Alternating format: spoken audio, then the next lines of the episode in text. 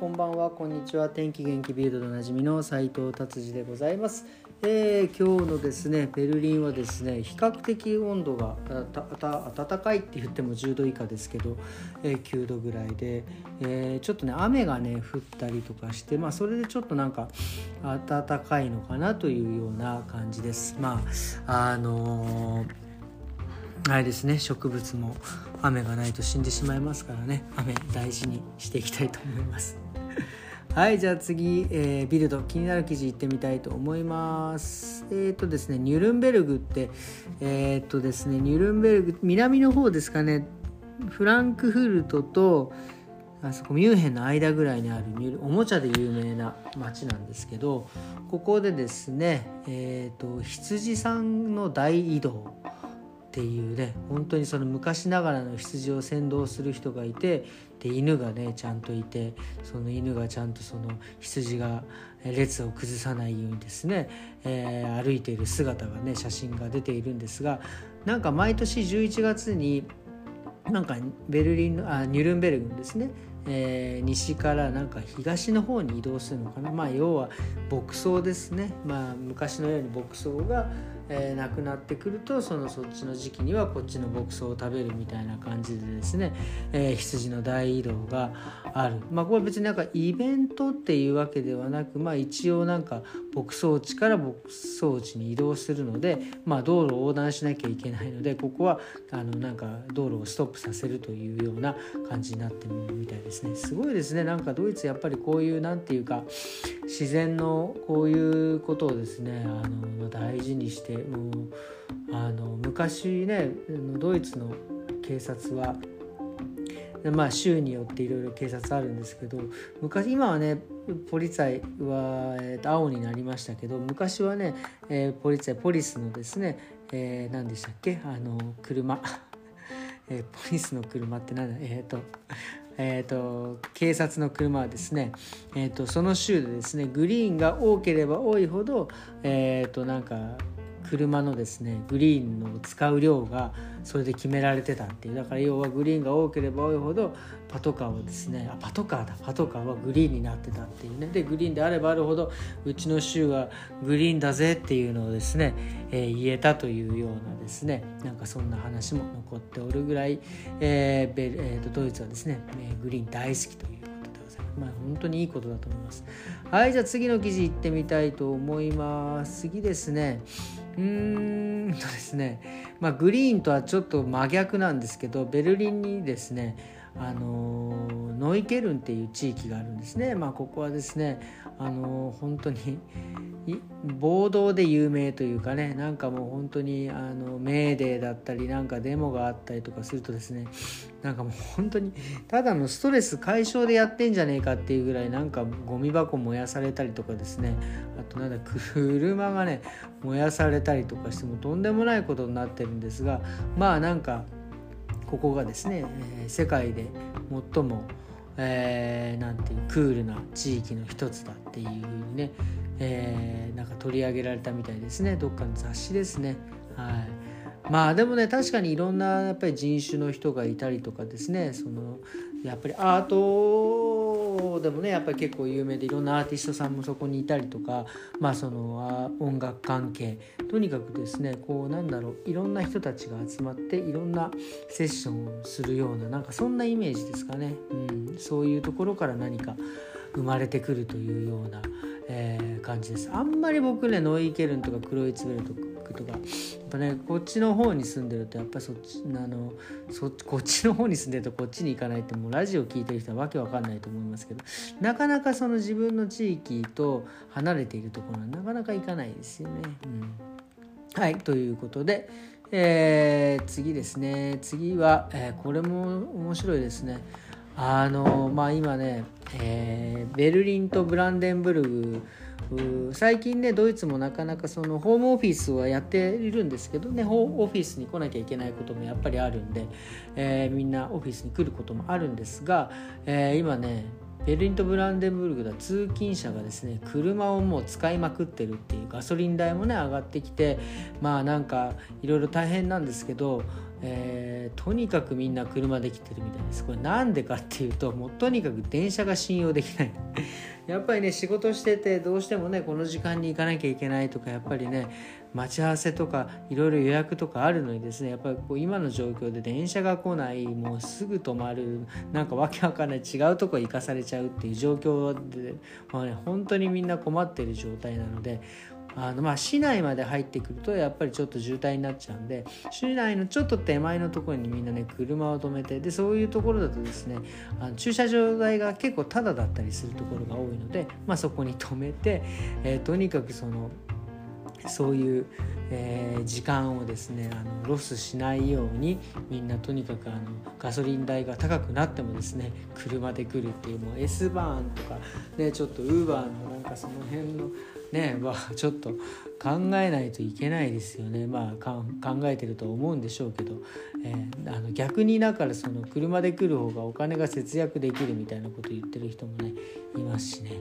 はいということで今日はビルド、えー、羊さんの話とそうですね。ノイケルンと。まあこれか車のね量ということで今日はこんな感じで終わりにしたいと思います。え今日はですねちょっとね、えー、シャンプーのお話ししようかなと思って。えー、とですねあのよく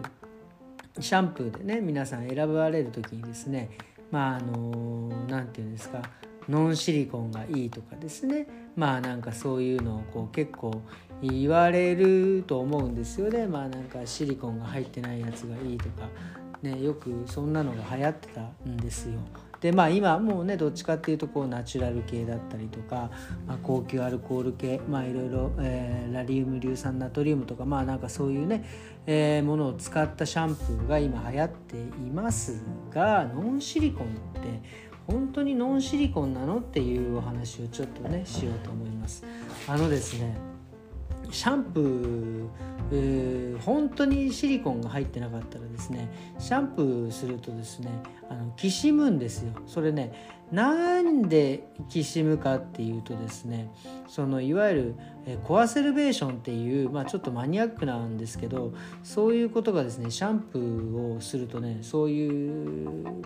えー、そういうふうに働くようになってるんです。要はシャンプーをして汚れを取るじゃないですか。汚れを完璧に取りすぎると毛が絡まるんですよね。なのでそこにですねカチオン系ポリマーっていうそういったもの成分を入れることによって、まあ、コンディショニング。だから要は洗いながらもでもコンディショニングをしてですね、えー、毛の通りを良くしていくっていうものが入ってるんです。それがカチオン系ポリマーっていうのがシリコンのことなんですよ。だから例えばですねノンシリコンって書いてあってもカチオン系ポリマーが入ってたらこれシリコン入ってるのと同じなんですよ。だから結局あのこれが入ってないあのほらあれと一緒です。ボディーソープとか食器洗剤ってあるじゃないですか。あんなのでシャンプーとかした日にはもう絡むじゃないですか。それはそのそういうカチオン系のですねポリマーが全く入っていない、まあ、シリコンね、まあ、が入っていないからなんですよ。なのでこれねシリコンが入ってないシャンプーはあの逆に毛が傷むっていう話なんですよね。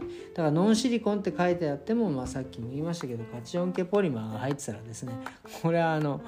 あのシリコン入ってるのと同じですから。はい。はい、なっていうことをねちょっとこのよく最近なんかシリコンシリコンってまあもうちょっと最近は言われないのかななんか植物だから要はあの美容とかでね僕も見ますけど美容のシャンプーとか。ね、いろいろ参考にするんで見るんですけどやっぱりねあれ入ってカチオン系入ってんじゃんっていうね、うん、あのだからだからどこまでがあのなんて言うんですかあのシリコンを悪者にしてすればいいのかっていうお話で多分そういうそういうことにするかね、えー、シリコンを悪者にすることによってですねまあなんかそういう、えー、うちはシリコン入ってませんみたいなシャンプーが売れるっていうまああ計算なんでしょうけどね。まああとシャンプーの役目っていうのはですねやっぱりその、うん、汚れを取るというのがねやっぱり一番大事ですよね。あの今結局うーんなんだろうなスタイリング剤、えー、ワックスとかスプレーとかねなんかいろいろやっぱり使うじゃないですか。でやっぱりそういったものをね使ってえー、ねる髪をですねやっぱり普通ねあのシャンプー落とさないで、えー、しないでですね落とさないで寝るっていうのはまああの化粧を落とさないで寝るのと一緒ですよねそうするとあの皮膚もボロボロになるじゃないですか。ということのと一緒でですねやっぱり髪の毛ってやっぱりそうやってスタイリング剤とかですねそういったものをつけたらですねやっぱり洗わないといけないですもともと髪の毛ってもうね死滅細胞なんであのもう復活することはないのでやっぱり傷んだら傷みっぱなしになってしまうのでいかに傷ませないようにだやっぱりシャンプーしてですねそうやって汚れを取る汚れがねついたままだとですねあのまああの汚れってねいわゆるタンパク質ですからあのまた水分と例えばね油とか汗でねどんどんどんどんね表面をどんどんコーティングしてくるんですよ。うん、で結局ですねそうなってくると髪の毛と髪の毛がくっつき出すんですよね、まあ、いわゆるあのドレッドみたいな状態になるんですね。でそれがですねまたかゆみとか匂いになってくる。でその時に例えばかいたりとかあの溶かした時にブチブチっていくんですね。これがもうねもう最悪です。もうこれ切れたりしたとしたらもうあの髪はもうもうさっきも言いました死滅細胞に戻ることはないのでこれをやっぱりいかに防ぐかということがね大事なんです、まあ、もちろんそうなっちゃってなったら切っちゃえばいいじゃねえかっていう話なんですけどねあのそれではねもうなんか元も子もないのでまあだからしっかりねシャンプーとコンディショナーはですね僕はえー、した方がいいと思います。まあもちろんその湯煎とかね、えー、っていうのもありですけどまあ、湯煎はねまた湯煎でこれも前話したかもしれませんが結構大変なんですよね。この湯煎のからの体になるまでがですね非常に大変です。これもまた何かね機会があったらそんな話もねした。まあまあ前したと思うんでまあなんかのこれあの何ていうんですか調べていただければ多分見れると思いますので。まあでもまたね今度いつかお話ししたいなというふうに思います。今日はちょっとね、えー、ちょっとシャンプーのお話をしてました。ということで今日こんな感じで終わりにしたいと思います。それではですね、えー、もう週末ですね。皆様明日月曜日から。もうね、えー、来週からあもうクリスマスマーケットそろそろね来週から始まるもう早いとこはもう始まってるみたいなね、えー、感じになってますんでね。来週はちょっとそんなとこにもですね顔を出せたらいいななんていうふうに思っております。それではですねまた明日。さようなら。